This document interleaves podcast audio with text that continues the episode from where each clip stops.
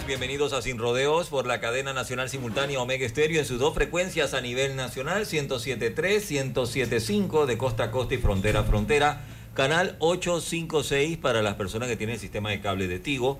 Usted también puede escucharnos en sus celulares, en sus dispositivos móviles, simplemente descargando la aplicación de Omega Estéreo en Play Store o en App Store totalmente gratis. Entrando a nuestra página web www.omegastereo.com. Allí también está la señal de Omega Estéreo. El programa se transmite en todas las redes sociales de Álvaro Alvarado C y Álvaro Alvarado Noticias. Vamos rapidito, un breve cambio comercial, de vuelta a todo el equipo aquí en Sin Rodeos para este miércoles 27 de septiembre. Anualmente miles de panameños y extranjeros están conectados con el interior del país con los destinos que Air Panama tiene para ofrecer. Algunos viajan para reunirse con sus seres queridos, otros para reuniones de negocios o simplemente para relajarse. Ahora Air Panama ofrece nuevo destino de Chitré como hub de provincias centrales. Llega al aeropuerto Alonso Valderrama y utiliza este punto como conexión para llegar de forma cómoda a Coclé, Herrera, Los Santos y Veraguas. Vuela alto con nosotros reservando en airpanama.com. Air Panama, la línea aérea que mueve a Panamá. Evoluciona con e-commerce de Global Bank Impulsa tus ventas con nuestro servicio de comercio electrónico. Conoce más en www.globalbank.com.pa. Global Bank, primero la gente. Desde agosto cambiamos pensando en San Miguelito.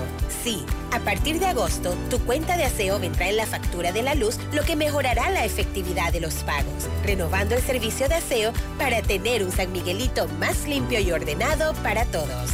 Para consultas, llama a nuestra línea 800-0045 o por WhatsApp al 6255-1122. Revisalud, haciendo tu vida más fácil y más limpia. ¿Quieres quedar a la altura con tu familia, tus amigos, tu pareja, tu esposo, tus hijos? Prueba 1820, un café 100% de altura.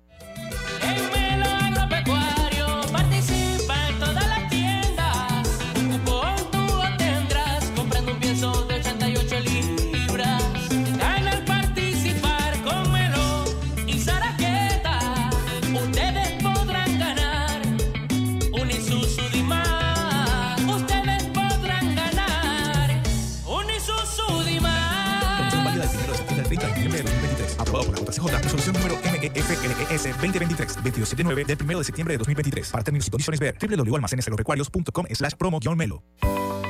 La tuneladora Panamá ya está en nuestro país. Una ingeniería alemana de vanguardia para concluir el túnel de la línea 3 del Metro de Panamá. Este importante paso nos acerca a un sistema de transporte más eficiente y seguro que beneficiará a más de 500.000 habitantes.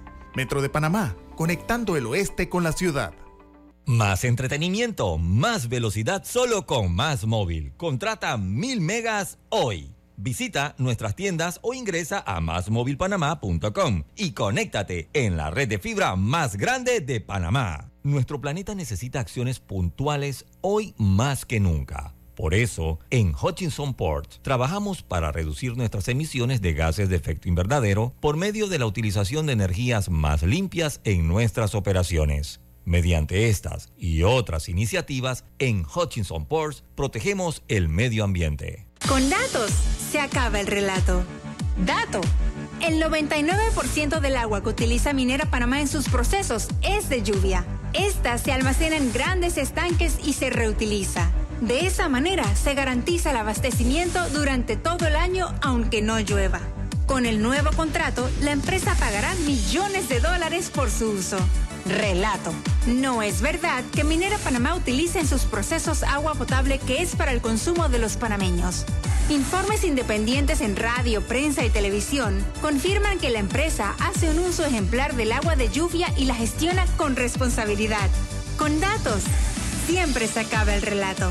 Para más datos sobre este y otros temas, visita nuestra página web cobrepanamá.com. Lo que uno sueña y se imagina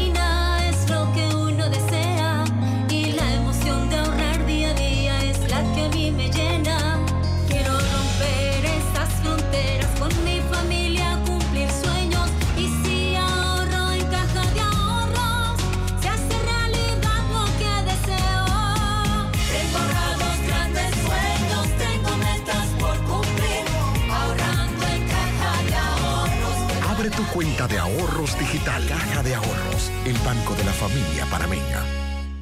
Bueno, me voy a comer con una estrella. Mmm. Espérate, ¿y tu esposa sabe? Claro, ella sabe que la estrella del sabor es American Star. Y por eso en la casa comemos delicioso. American Star, el tasajo, jamón, chorizos y embutidos más suaves, económicos y con el sabor que le gusta a todos. ¡Oh! ¿Me invitas a conocer esa estrella? Busca la estrella roja y azul American Star, la estrella de tu cocina. La democracia la hacemos contigo. Inscríbete como miembro de mesa en tribunalcontigo.com o en cualquiera de las oficinas del Tribunal Electoral a nivel nacional y sé responsable de contar cada voto. Tribunal Electoral la patria la hacemos contigo. La respuesta a tus necesidades la encuentras en la feria Caja de Soluciones de Caja de Ahorros del 1 de septiembre al 14 de octubre. Aprovecha las tasas especiales que tenemos para ti. Te esperamos en nuestras sucursales a nivel nacional. Para más información, visita www.cajadeahorros.com.pa. Caja de Ahorros, el banco de la familia parameña.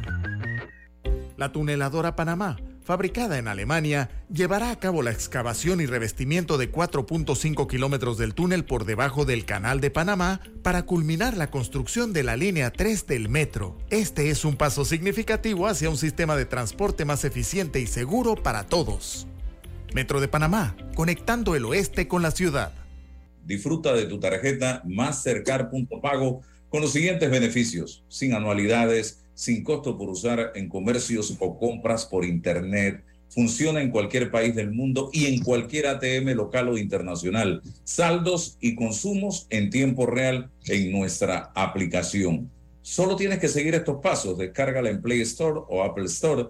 Dentro de la aplicación busca activar nueva tarjeta y escanea el QR de la tarjeta. Verifica tu perfil usando tu documento de identidad vigente. Disfruta de tu tarjeta más cercana.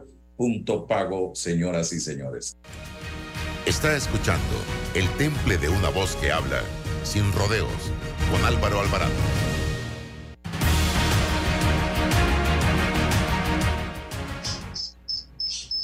¿Qué tal amigos? Tengan todos buenos días. Gracias por acompañarnos. Estamos sin rodeos a través de Omega Estéreo de lunes a viernes a partir de las 8 y 30 de la mañana Hoy en el tablero de controles Roberto Antonio Díaz, eh, Raúl Loza con nosotros como todos los miércoles y nos acompaña eh, Rómulo Rux, candidato presidencial eh, por la Alianza Cambio Democrático Partido Panameñista. bienvenido, don Rómulo. Ayer se anunció finalmente lo que ya era un secreto a voces, que Luis Casís estaría acompañando a Willy Bermúdez dentro de lo que va a ser la oferta eh, de Cambio Democrático y el panameñismo para la alcaldía del distrito capital. Esto ya es un hecho. Buenos días Álvaro y Raúl. En efecto, nosotros hemos venido conversando y veníamos conversando desde hace semanas porque, eh, como tú sabes, una de las opciones nuestras era Luis Casís para candidato a la alcaldía, postulado por el Partido Cambio Democrático. Aparte tenemos o teníamos candidatos también internos del partido. Eh, a medida que se fue avanzando la conversación sobre la alianza, se acordó que la alcaldía sería postulada por el Partido Panameñista y la vicealcaldía sería postulada o designada por Cambio Democrático. Y yo he venido conversando desde hace semanas con Luis. Luis, como sabes, me acompañó en la fórmula presidencial en el 2019 y él está muy claro de los cambios y el trabajo que hay que hacer, no solamente en el país, sino específicamente en la alcaldía de Panamá. Y él aceptó ser postulado por cambio democrático en la nómina del el Partido Panameñista Cambio Democrático para la alcaldía de Panamá. Ok, ¿cómo queda el espacio que tenía Luis Casís como candidato de libre postulación para la alcaldía. ¿Queda en libertad? Eh, ¿Subiría eh, el que quedó de cuarto? Entiendo yo que él tiene una suplente que aún no ha renunciado al cargo de la alcaldía, o sea que todavía ocupa el tercer puesto. Mi entendimiento es que ella en su momento va a renunciar también, pero esa es una relación que maneja Luis con su hasta ahora vicealcaldesa. Para el, eh, el tema del San Miguelito, ¿quién sería el candidato? Nosotros no tenemos a la fecha candidato a la alcaldía de San Miguelito. Nosotros, por supuesto que estamos explorando opciones internas del partido. También hemos dicho, y lo, y lo quiero reiterar aquí, yo creo que es importante que nosotros como partido podamos postular a candidatos independientes en lugares importantes a nivel nacional.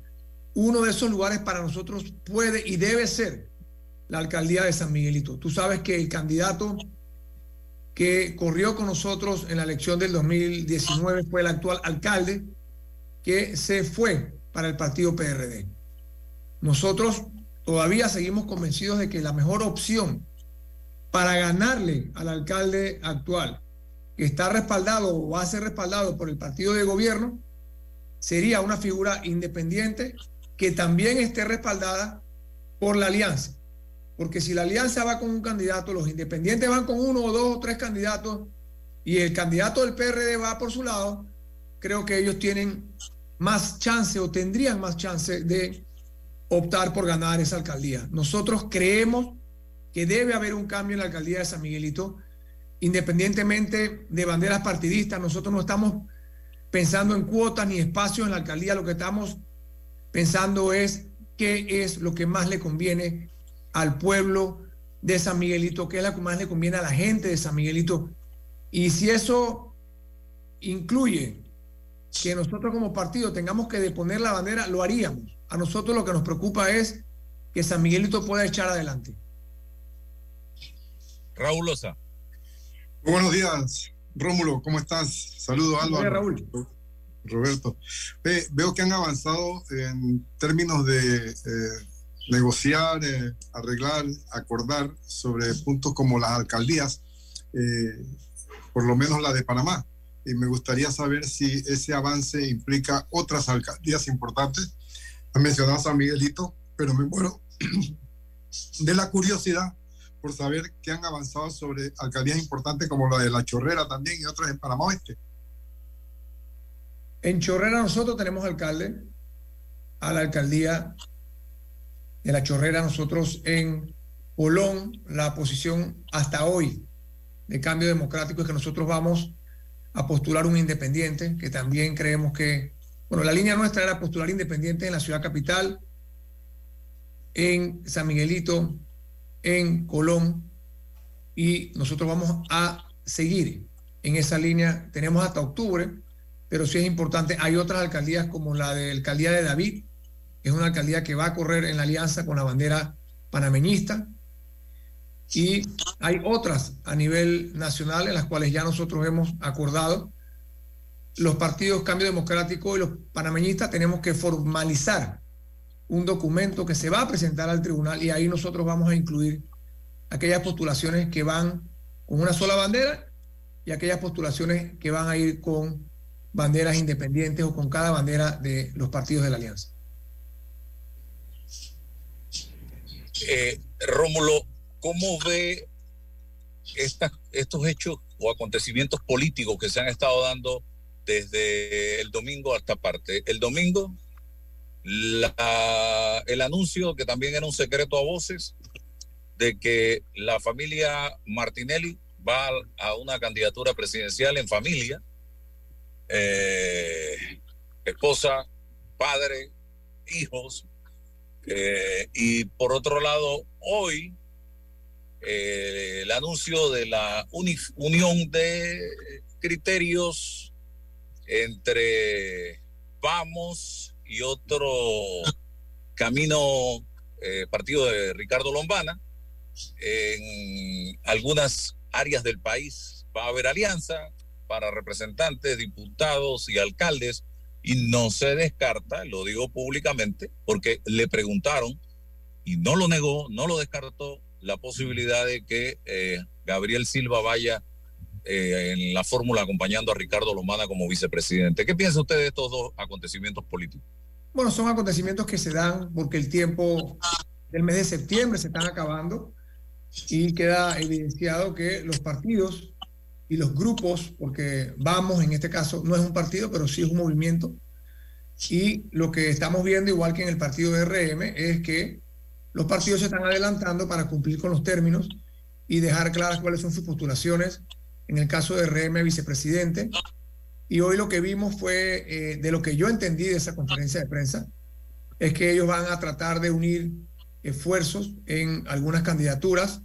En algunos lugares uno de los dos no va a postular para que el otro no tenga competencia de, de ese grupo. En otros entendí, no sé si es cierto, que Vamos va a postular algunos candidatos, que Moca va a postular algunos candidatos de Vamos, pero lo que sí me quedó claro, Álvaro, por lo menos a mí, es que no hay compromiso de apoyar a ningún candidato presidencial, que no hay compromiso de Vamos de apoyar al candidato de Movimiento Otro Camino.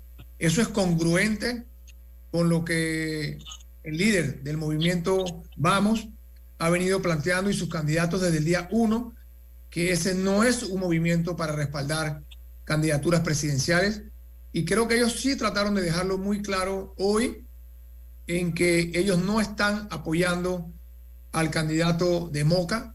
Ellos sencillamente están haciendo lo que se puede llamar alianzas o acuerdos estratégicos para fortalecer candidaturas a diputaciones, alcaldías y representaciones. Raúl, ¿entendiste esto? Sí, estoy, estoy tratando de desentrañar un poco eh, estos movimientos que se están dando.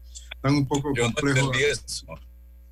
Sí, como que, como que está un poco compleja la situación ¿no? de, los eh, arreglos estos que se están eh, cocinando. Pero nosotros, Álvaro, yo pienso, y me gustaría escuchar a Rómulo, que no nos debemos este, poner ansiosos por eso, porque me parece que son eh, movimientos típicos de la circunstancia en la que nos encontramos. Se acerca. De la temporada. sí, se está venciendo la cuestión. Entonces, yo veo como normal que estén esas conversaciones y, es bueno esperar un poco a ver cómo, cómo se arreglan estas cuestiones. Lo único que yo veo, eh, y me gustaría escuchar a Rómulo eh, sobre el particular, que las alianzas se están tejiendo eh, en base a relaciones de amistad, de, buen comportamiento entre personas, pero no veo un programa, no veo una coincidencia en cuanto a metas nacionales, en cuanto a compromisos de país, compromisos de Estado, por ejemplo. Entonces no, no, no veo eso en el lenguaje de los políticos en general. Me gustaría, me gustaría saber, oigo el discurso eh, de siempre que se, de pronto nos está comenzando a sonar como un poco hueco porque, porque se repite casi, casi el mismo texto por todas las, partes. Sin embargo, no veo el compromiso, no siento el compromiso este de cambiar las cosas en nuestro país eh, profundamente. Y me gustaría escuchar a Rómulo si ese lenguaje se ha, apartado por el momento coyunturalmente o qué está pasando con eso.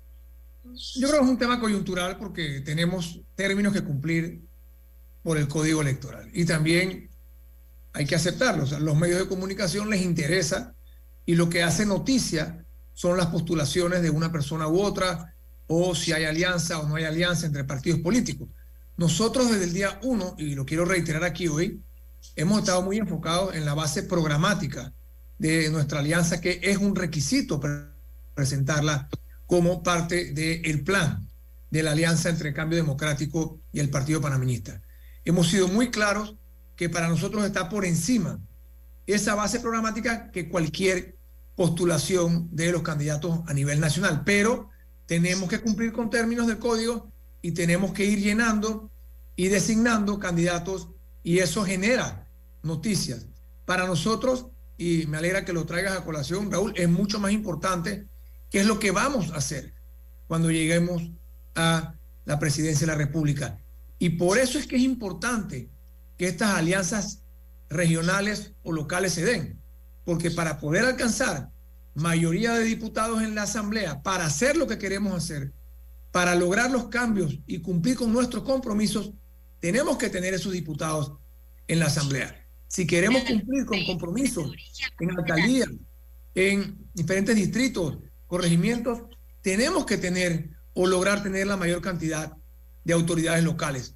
O sea que estos movimientos que se ven electorales en realidad van a ser y son parte de la gestión de gobierno después del 2024. Y nosotros hemos adquirido compromisos muy claros como reformas constitucionales que van a incluir y deben incluir la reducción del tamaño de la Asamblea, la reducción de la forma como se eligen los diputados, la reducción del presupuesto de la Asamblea, garantizar medicamentos a la población, sistema de salud digno, apto a nivel nacional, construir oncológicos en ciertas partes del país, una apuesta a modificar y consolidar y lograr que tengamos finalmente no solamente cobertura educativa, sino calidad de educación, también programas muy específicos para generar ese primer empleo o esa primera oportunidad de los jóvenes que están estudiando, un plan de seguridad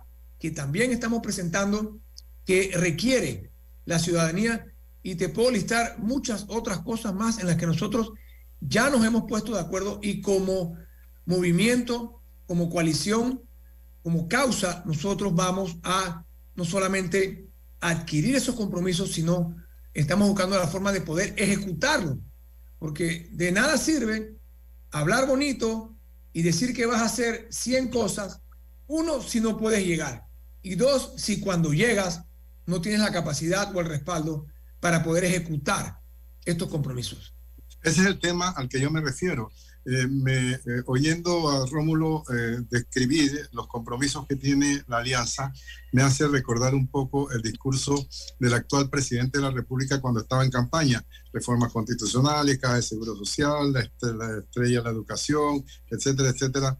Pero este, conforme fue pasando el tiempo, eso se fue quedando en un vacío y, produciendo una decepción que hace que la población cuestione el discurso y ya sentimos la, característica vacua del discurso que se está repitiendo como que, como que eh, eso, esa experiencia con distintos presidentes de la República hubiese este, generado en la población una falta de confianza y falta de credibilidad ¿Qué hace la diferencia con respecto al discurso que nos está presentando Rómulo? ¿Cómo podemos nosotros tener la seguridad de que, de que eso se va a cumplir? Nosotros reconocemos, reconocemos que hay promesas incumplidas de quinquenio a quinquenio. En el 2014 el presidente Varela iba supuestamente a realizar cambios constitucionales, no lo hizo. Lo mismo con Cortizo, dijo que lo iba a hacer y no lo hizo. Y lo que yo interpreto de eso, uno es que o nunca tuvieron la intención de hacerlo o cuando llegaron, la gente que los rodea le dijo, presidente, no haga cambio, eso le va a costar a usted capital político.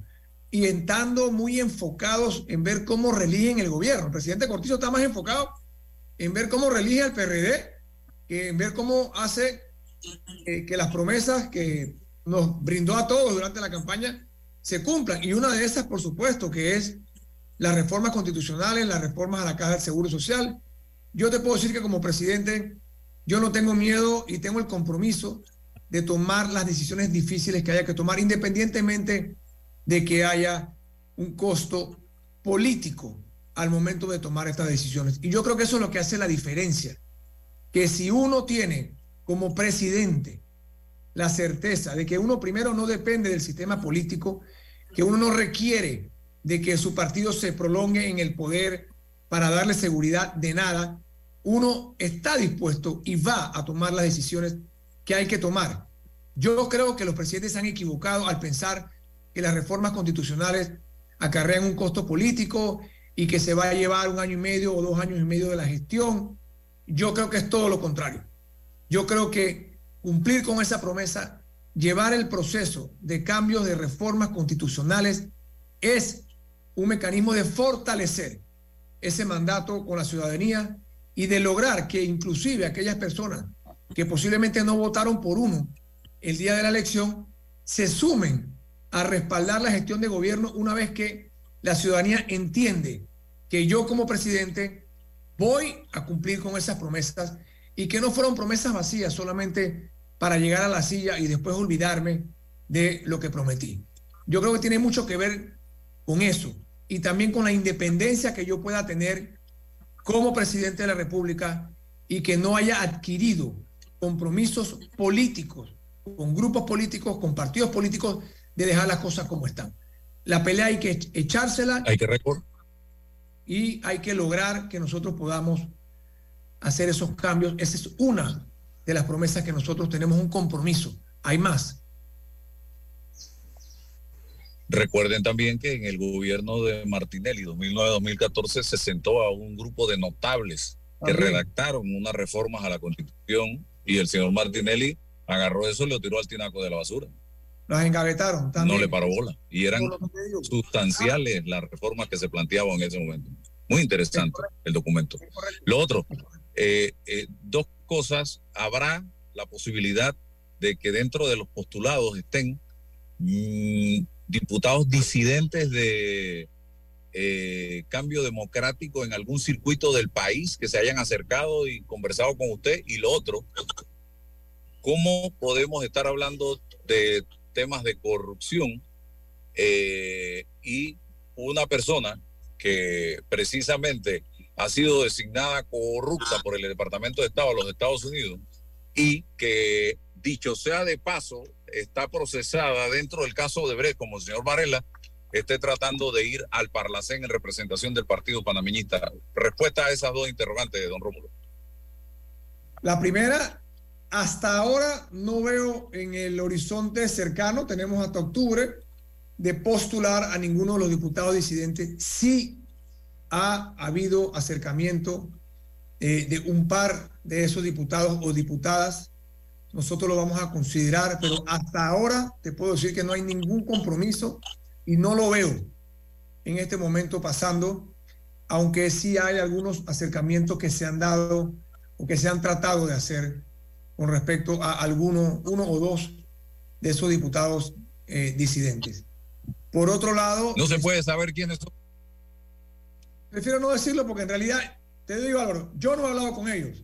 Son, han tratado de mandar mm. mensajes por interpuesta persona, así que si yo no he hablado con la persona, yo no quiero públicamente decirlo, pero el día que hable con alguno o alguna de ellas, te puedo decir quiénes son, porque ya sería información de primera mano. Lo otro es Ok, lo otro. Yo no tengo capacidad de interferir en lo que haga o no haga el Partido Panameñista. Tampoco el presidente del partido, José Isabel Blandón, tiene la capacidad de interferir con una postulación si la persona que se postula cumple con requisitos dentro del partido. Y en eso yo no me voy a meter. Pero sí te puedo decir, Álvaro, que hay un compromiso de ambos partidos de la alianza de salir del Parlacén y tenemos un mecanismo, una hoja de ruta que no es como la que se intentó en el gobierno de Martinelli, que fue una fórmula fracasada, sino que es una fórmula realista, no va a tomar quizás el tiempo que la gente quiera que sea el día siguiente, pero para hacerlo bien hay que seguir una serie de pasos. Nosotros ya los hemos identificado con ex cancilleres, con abogados internacionales, y nosotros vamos a salir del Parlacén pero no sería en el próximo periodo, porque sería a partir del 2029 entonces. Sería en el momento que logremos salir. Y, idealmente sería antes, pero todo indica que sería a partir del 2029. ¿Veo? Raúl. Bueno, este, este tema del Parlacén me parece que es eh, fundamental porque envía unos mensajes eh, si bien es cierto que no están al alcance de Rómulo porque son propios del Partido Arnulfista, sí son propios de la alianza, ¿no? Este, y ese mensaje es un poco contradictorio con respecto al compromiso de combatir la corrupción. Una persona declarada eh, corrupta, eh, una persona que está siendo investigada, siendo imputada en el caso Odebrecht, está siendo a través del propio partido, ni siquiera el presidente del partido, el propio partido sería el que autorizaría el ingreso al Parlacén y entonces eso le da la impunidad, le, le, da la inmunidad indispensable para, no, para evadir la justicia. Entonces el mensaje que se me ocurre es que es el partido mismo el cómplice de la promoción de la corrupción. Es el que promueve la corrupción porque es el voto mayoritario del partido el que decide concederle la inmunidad o concederle la impunidad a esta persona declarada corrupta y, le, y le autoriza a refugiarse en la famosa cueva. Entonces, ese es eh, el que está en la alianza y allí de alguna manera como que eh, involucra al candidato presidencial también. Entonces, me gustaría escucharle su comentario sobre el particular. Como ya lo planteé, Raúl, sí, el Partido Panameñista es parte de esta alianza. Ellos tienen unos estatutos, hay un código electoral, y por lo menos lo que yo he conversado con el presidente del Partido Panameñista, él tiene que dejar que el estatuto del Partido Panameñista opere como tiene que operar. Si él tuviese la capacidad de hacer algo al respecto, créeme que yo siento que él lo haría. Pero yo hoy estoy aquí diciéndote a ti que el compromiso de los dos no solamente es una lucha frontal contra la corrupción, sino que uno de los temas que nosotros nos hemos comprometido, hemos acordado y ya tenemos la hoja de ruta para hacerlo, es salir del Parlacén, porque el Parlacén lamentablemente, aunque tiene en papel un rol que cumplir, en la realidad no le vemos ningún tipo de beneficio para el país y se ha utilizado para este tipo de mecanismo, como tú le llamas, de protección de ciertas personas. Aunque no hay que generalizar, la realidad es que ese es el sabor que nos ha dejado a nosotros el Parlacén. Yo creo que es importante no solamente esa reforma, sino otras. Nosotros en el 2019, como candidatos presidenciales, todos nos comprometimos nos comprometimos en ese momento a adquirir y ejecutar acciones muy puntuales en un pacto de la lucha contra la corrupción. De esas medidas, una se ha cumplido por parte del gobierno actual, del presidente actual, que adquirió, reitero, ese compromiso cuando fue candidato. Y nosotros sentimos que parte de esa, de esa decepción hay de la ciudadanía es que la gente promete y cuando llegan ahí no cumple. Otro tema que para nosotros es de suma importancia es lograr que en la Asamblea dejen de utilizar ese presupuesto exagerado de 230 millones de dólares para pagar planillas, para hacer cashback. Para mí, esa plata se la están cogiendo. No se está utilizando en nada que se requiera utilizar. Ese presupuesto hay que bajarlo hay que bajar el número de diputados de la Asamblea Nacional y nosotros tenemos que utilizar esos fondos para dar respuesta en otros temas como el oncológico, que todavía no le quieren dar o le han podido dar el presupuesto que el oncológico requiere para operar. Y vemos reportajes, vemos fotos, vemos videos, nosotros hemos ido. O sea, el oncológico es un desastre operativo porque el gobierno no apoya la gestión del oncológico, porque no hay una prioridad en los temas que a todos nos deben importar, como lo es la salud, la educación, la seguridad, la generación de empleos. Tenemos que enfocarnos en lo que es importante y utilizar los recursos del Estado en los temas que son importantes.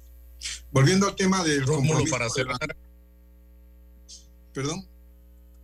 Sí, continúa, Raúl. Continúo. Sí.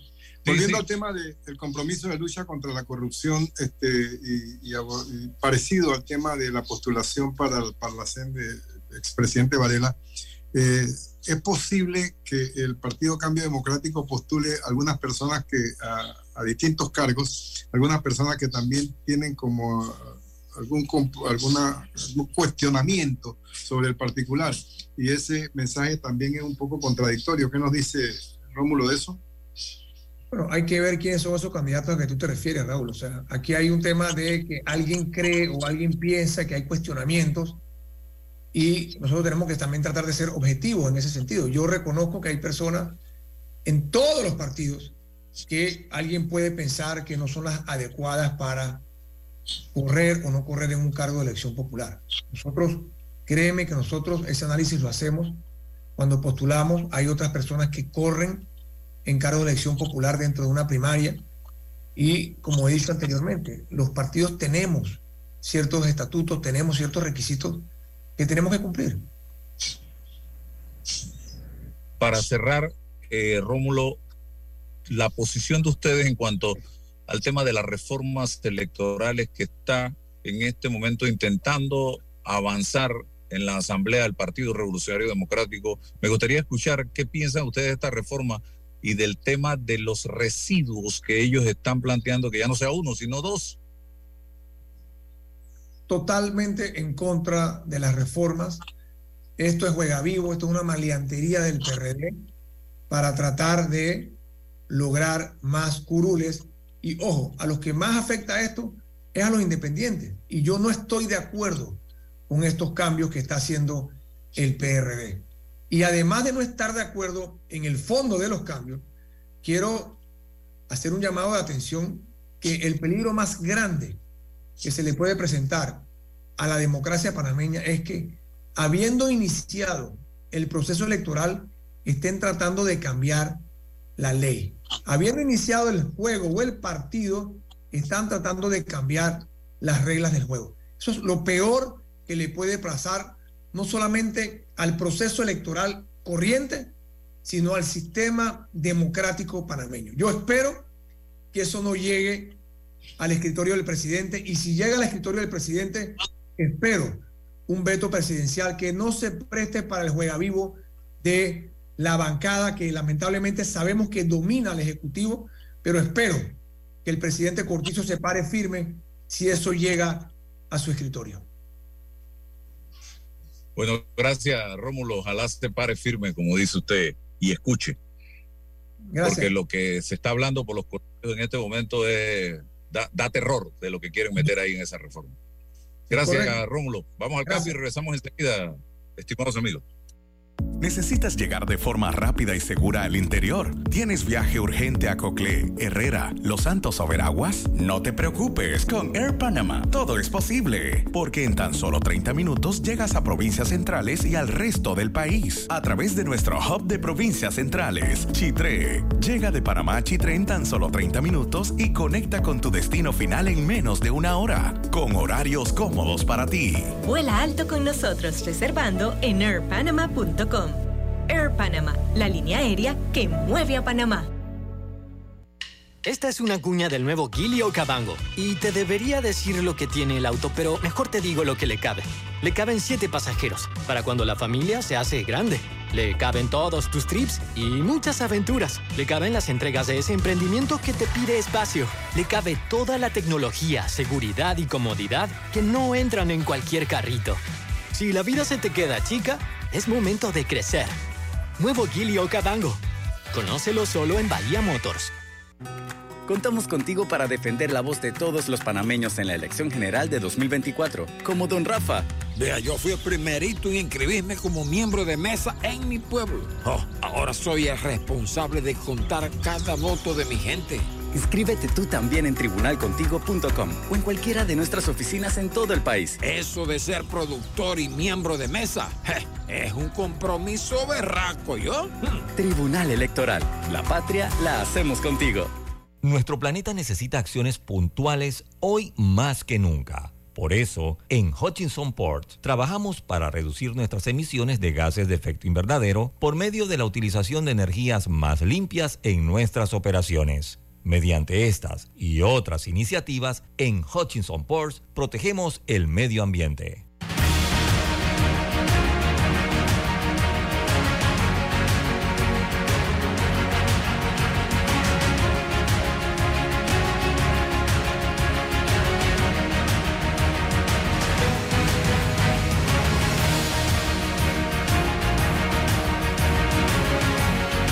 Adelante, seguimos adelante. Graciela Dixon ya está con nosotros. Ella es abogada, fue magistrada de la Corte y presidenta de la Corte Suprema de Justicia. Graciela escribió eh, hace poco un artículo en la Estrella de Panamá, el 22 para ser preciso. Tribunal Administrativo amenaza de muerte al arbitraje en Panamá. En la práctica, el Estado y sus autoridades, así como los particulares, se obligan a respetar la fuerza y validez de una cláusula arbitral, remitiendo sus disputas a la jurisdicción arbitral. Y eh, más adelante en el artículo hace referencia a una situación que se produce precisamente entre en la que está involucrada el Tribunal Administrativo de Contrataciones Públicas y una empresa internacional. Eh, eh, bienvenida, Graciela. ¿Qué te preocupa, y disculpa que le tutee, de este tema de contrataciones públicas? Todo lo contrario, Álvaro, al contrario. Me siento muy contenta de estar de vuelta, de estar de vuelta en tu programa. Eh, creo que es una oportunidad de, para tocar bases con la ciudadanía panameña. He estado ausente, he estado un poco ausente, pero no tan ausente. He estado ausente porque he estado trabajando en el ámbito internacional y han sido ya 15 años, te imaginas, en diciembre son 15 años de haber salido del órgano judicial de Panamá, de la Corte Suprema de Justicia, pero por fortuna he podido continuar en mi labor como administradora de justicia. En este caso, durante este tiempo ha sido en el ámbito internacional como jueza del Tribunal Administrativo del Banco Interamericano de Desarrollo eh, y también a nivel más macro como miembro de la Comisión de Expertos de la, de la Comisión Mundial de Expertos de la Organización Internacional de Trabajo. Ahí también la labor tiene un perfil de administración de justicia internacional. Y esto lo planteo para enmarcar las razones de mi ausencia, pero además de eso, la razón de mi preocupación. Además de esta, de esta actividad propiamente de administración de justicia, he estado muy activa en el ámbito del arbitraje, eh, el arbitraje comercial internacional, y he mirado con un entusiasmo que no pueden imaginar cómo nuestro país ha ido creciendo y fortaleciéndose en, el campo del arbitraje. Yo quiero explicar un poquito cuando hablamos de arbitraje de qué estamos hablando, porque yo me imagino que eh, para el común de los mortales, cuando se habla de arbitrar, se imagina un partido, ¿no? Un partido deportivo, un partido de fútbol o, de boxeo. Eh, bueno, este no es exactamente un partido, pero sí se trata de un medio a través del cual, un mecanismo a través del cual eh, se resuelven controversias. Eh, ¿Y por qué el arbitraje? ¿Y por qué es importante? ¿Y por qué es maravilloso además que Panamá haya, esté creciendo y desarrollándose en el campo del arbitraje? Es maravilloso porque significa que nuestro país, que tiene una vocación como país de tránsito, incursiona en un ámbito en donde de nuevo nuestra posición geográfica nos califica, nos habilita para hacer el destino de este tipo de actividad. Es decir, el destino para resolver controversias a nivel internacional. Y, y Panamá ha estado desarrollándose a tal extremo que nuestra constitución política en el año 2004 entendió con visión, se entendió el valor que tenía que nuestro país reconociera el arbitraje como una jurisdicción, con el mismo rango que un tribunal, para ponerlo en lenguaje sencillo. ¿Qué pasa? ¿Qué me preocupa? Que después que venimos caminando positivamente en esa dirección, yo empiezo a ver unos movimientos sospechosos, como lo dije en mi artículo, que sugieren que en determinados casos con nombre y apellido, resulta que el arbitraje ya no debe ser aplicado. ¿De qué se trata? Se trata de que el Estado panameño contrata con una empresa internacional para la realización de obras en nuestro país. Eso lo hace todos los días y se viene haciendo desde hace muchos años y ha sido bueno para el, el desarrollo del país. Pero en ese contrato se incluye una cláusula que establece que si hay una disputa o controversia, la disputa debe ser resuelta no por un tribunal del país, sino por un tribunal arbitral. ¿Por qué un tribunal arbitral? Hombre, por razones básicamente lógicas. Usted no puede ser juez y parte dentro de un conflicto. Usted no puede ser parte, contratante, y cuando hay una disputa, resulta que usted mismo se convierte en juez activando un tribunal de su propio país. Ese no es el procedimiento, porque eso te estimula la inversión si una, una empresa o, eh, eh, transnacional eh, que quiere invertir en este país o que el Estado panameño considere conveniente contratar a esta empresa porque tiene experiencia, porque tiene capacidad ejecutora, porque tiene el dominio de la tecnología, etcétera, y tiene la capacidad de desarrollar una obra en tiempo récord para que el país se beneficie, resulta que no vendría a Panamá simplemente porque no tiene confianza de que en el evento de que hubiera una disputa, tendrá un tribunal imparcial que dirimirá, que conocerá y decidirá sobre eso.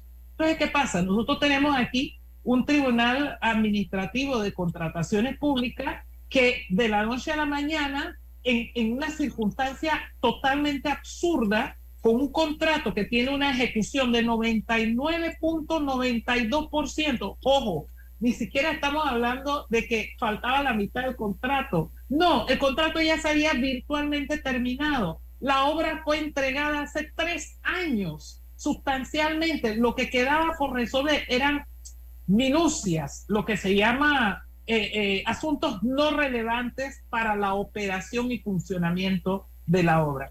Y en ese momento, en ese escenario, la contraparte, en este caso, el Aeropuerto Internacional de Tocumen, decide resolver administrativamente el contrato. ¿Cómo así?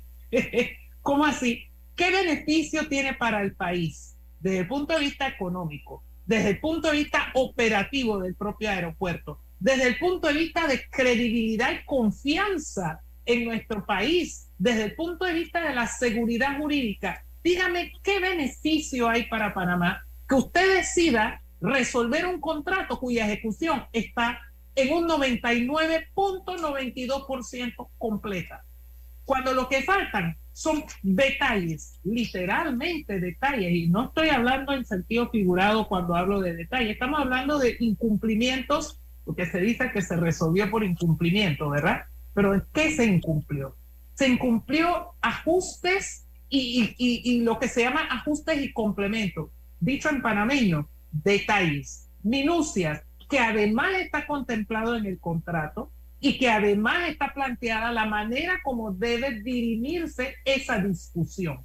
Esa discusión no le toca a un tribunal administrativo de contrataciones públicas y mucho menos justifica la disolución de este contrato. Entonces, ¿por qué a mí me preocupa?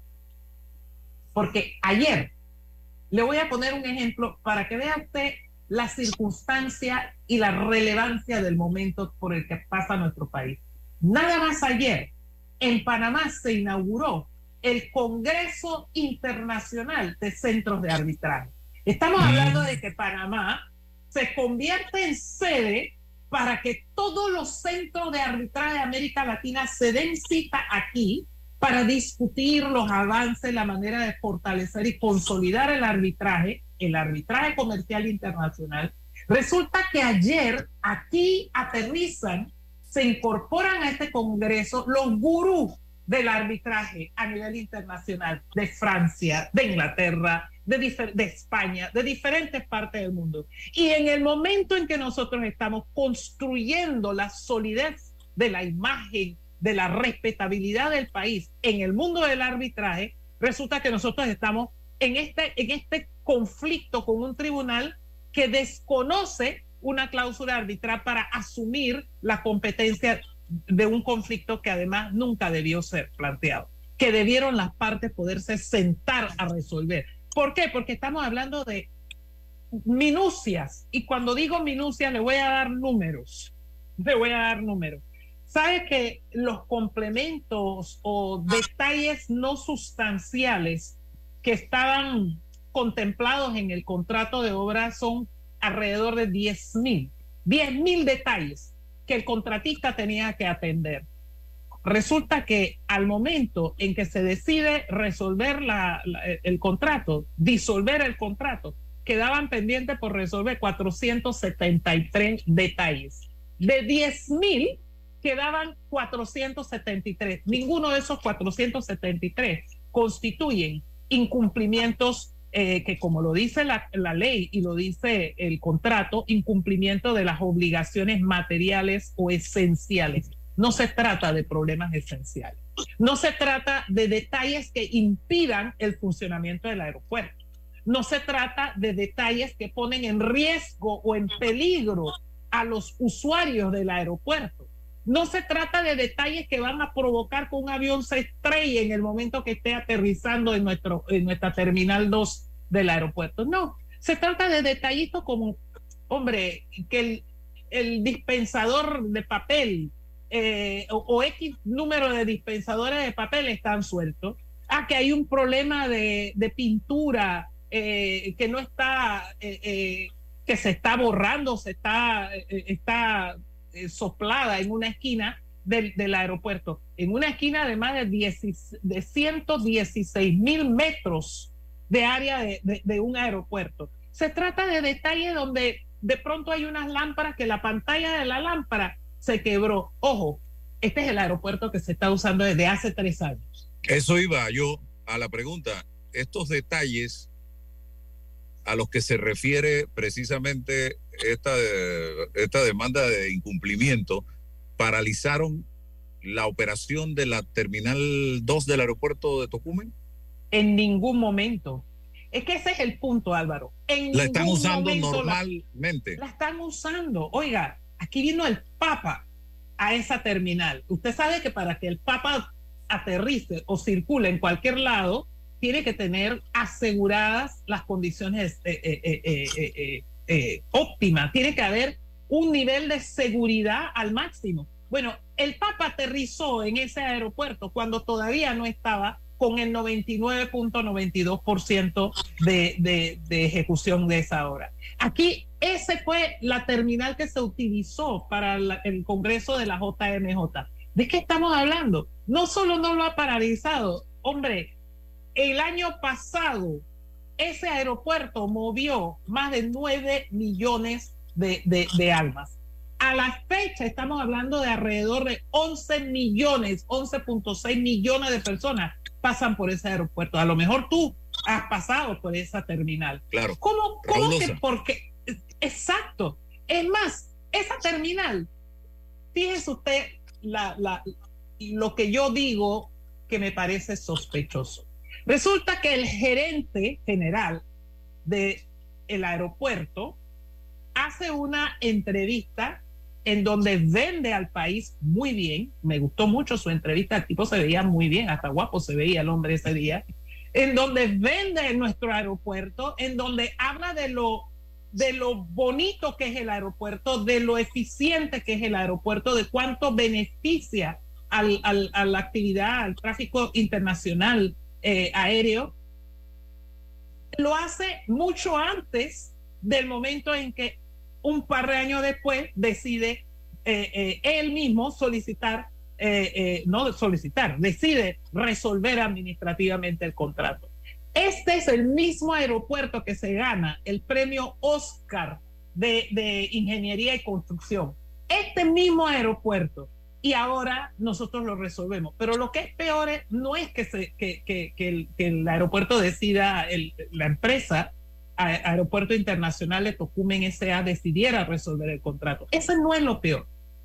Lo peor es que un tribunal que históricamente ha estado diciendo que cuando en un contrato hay una cláusula arbitral, la controversia, si no es una controversia de aquellas que justifica activar las potestades ex- extraordinarias o exorbitantes del Estado, si no es de ese tipo de problema, debe pasar al arbitraje.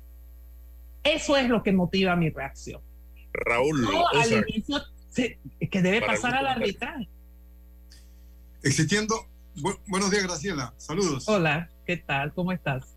Bien, gracias a Dios, este, Graciela. Existiendo una cláusula arbitral, ¿cómo ha hecho el Tribunal Administrativo para pasar sobre ella y asumir la competencia en la dirimencia de, alguna, de algún conflicto entre las partes? Justamente esa es la razón de mi consternación y mi preocupación. Mira, el Tribunal Administrativo, a excepción de uno de los magistrados que ha hecho un salvamento de voto justificado y fundamentado en los precedentes, incluso recientes, el mismo tribunal en, hace menos de un año emitió resoluciones en sentido contrario, diciendo que no tiene competencia ante una resolución administrativa eh, eh, ejecutada por una entidad del Estado panameño. En este caso, ha dicho que tiene la competencia, entre otras razones, porque según este tribunal ahora, la ley de, de arbitraje fue emitida con posterioridad a la fecha en que se suscribió y ratificó el contrato.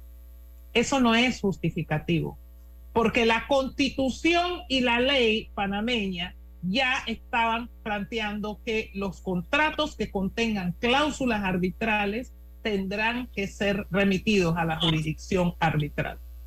Ahora el tribunal se ha salido con un malabarismo teórico interpretativo para justificar que va a retener la competencia para dirimir una controversia en perjuicio del arbitraje cuando el contrato tiene la cláusula, cuando el artículo de la Constitución dice que se debe remitir a la jurisdicción arbitral, cuando el país está tratando de consolidarse como destino del arbitraje. Y en circunstancias en, en que lo que se debate es minucias.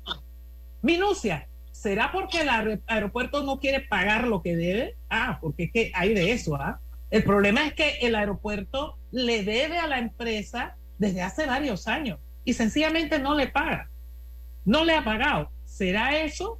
Y, y, o será porque alguien se va a beneficiar de una, nueva licitación, que es la única forma de determinar el, porcentaje de, de, de, falta de ejecución que está pendiente. O sea, los 400 y tantos detalles que faltan, esos 400 y pico de detalles es lo que va a merecer entonces una licitación. ¿Quién gana con eso? ¿Cuánto le va a costar al Estado panameño eso? ¿Por qué eso no se justifica? ¿Por qué no se puede resolver este tipo de materia en la jurisdicción que corresponde, que es la arbitral? Y a mí eso es lo que me preocupa. Gracias. ¿Cómo quedamos? aquí me pregunta un oyente, ¿qué sucede con la acción del Tribunal Administrativo si la decisión del arbitraje es favorable a la empresa? Bueno, es que justamente ese es el tipo de, de, de, desorden que ha sido promovido y el, la falta de, yo lo que diría, es, sentar un pésimo precedente. Si la decisión del tribunal arbitral resultara favorable a la empresa, el tribunal administrativo no tendría ningún fundamento ni justificación, porque el, el, tribunal arbitral, y debo decir, en este caso hay un arbitraje andando, ¿ah?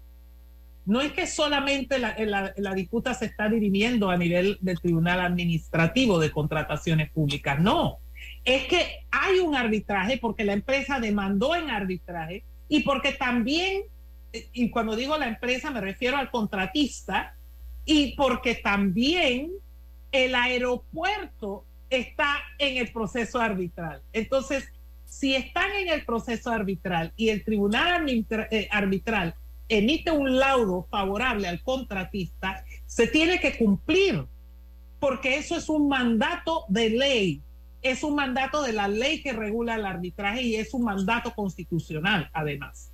¿Qué le va a pasar al tribunal administrativo? Además de hacer el ridículo, y de nuevo quedamos mal como país, innecesariamente mal, se va a generar una controversia que la Corte va a tener que resolver. Le va a tocar a la Corte y esa es mi, confianza de que la Corte va a poner orden. Yo quiero creer que la Corte va a respetar su propia posición en esta materia de jurisdicción y competencia y que la Corte va a establecer que claramente esta materia debió manejarse a nivel de el tribunal arbitral. Porque, repito, no se trata de incumplimientos en cosas esenciales, se trata de incumplimiento en temas totalmente superfluos desde el punto de vista de la operación del aeropuerto y del cumplimiento del contrato. Bueno, interesante la docencia y preocupante, dicho sea de paso, eh, los precedentes que a veces sentamos con este tipo de decisiones que más bien parecen decisiones políticas eh, que decisiones apegadas a la ley eh, y que ahuyentan. Queremos inversión privada, pero esto, si hay cosas que ahuyentan a la inversión privada, son este tipo de situaciones cuando tú te alejas de el cumplimiento de la ley. Porque Es el tema de la seguridad jurídica, Álvaro. Exacto, es el tema de la exacto. seguridad jurídica. Que, no, que nosotros no estamos dando señales positivas y en circunstancias en que estamos tratando de consolidar el arbitraje en Panamá. Nosotros queremos ser destino para arbitraje. Eso significa millones de dólares para el país que se van a estar dirimiendo en este país. Pero no lo podemos hacer en la medida en que sugerimos que no somos de confianza, que no somos es. de fiar. ¿Y quién es el que se beneficia? Esa es la pregunta de los 60 mil. ¿Cuál, quién, ¿Quién saca provecho de una cosa como esta? ¿Por qué? ¿Quién le vira el brazo con el respeto que se merece? ¿Quién, es, quién pudiera estar detrás manejando estos temas y forzando o empujando a un tribunal que había sido coherente hasta este momento, en este caso, para que haga lo contrario a lo que ha sido su postura histórica? Eso no puede ser. Esa es la pregunta de los 60 mil y por eso yo digo que este es un manejo sospechoso que sencillamente no lo podemos dejar pasar. Y en mi, en mi actividad yo no lo puedo dejar pasar porque eso afecta a mi país. Yo ando eh, eh, eh, muy entusiasta y orgullosa del país de- eh, del que vengo, del país que tengo, cuando me contratan como experta en derecho panameño en un arbitraje de inversión ante el Banco Mundial, ante el, el Tribunal de Arbitraje que, que opera eh, en el Banco Mundial. Yo orgullosa, yo orgullosa como experta en derecho panameño cuando una firma de Londres me contrata para emitir una opinión y resulta que yo, en, ¿cuál es mi fundamento de, de jurisprudencial? Jurisprudencia contradictoria. ¿Por qué Panamá no queremos finalmente evolucionar y dejar de utilizar las instituciones de administración de justicia como un espacio para manipular, como un espacio para imponer, como un espacio para, pre- eh, para generar una tendencia favorable a intereses sospechosos. Muchas Eso gracias. es lo que no puede seguir. Gracias, Graciela. Raúl, gracias. Nos vemos mañana en más de este Gracias por la oportunidad. Sin rodeos.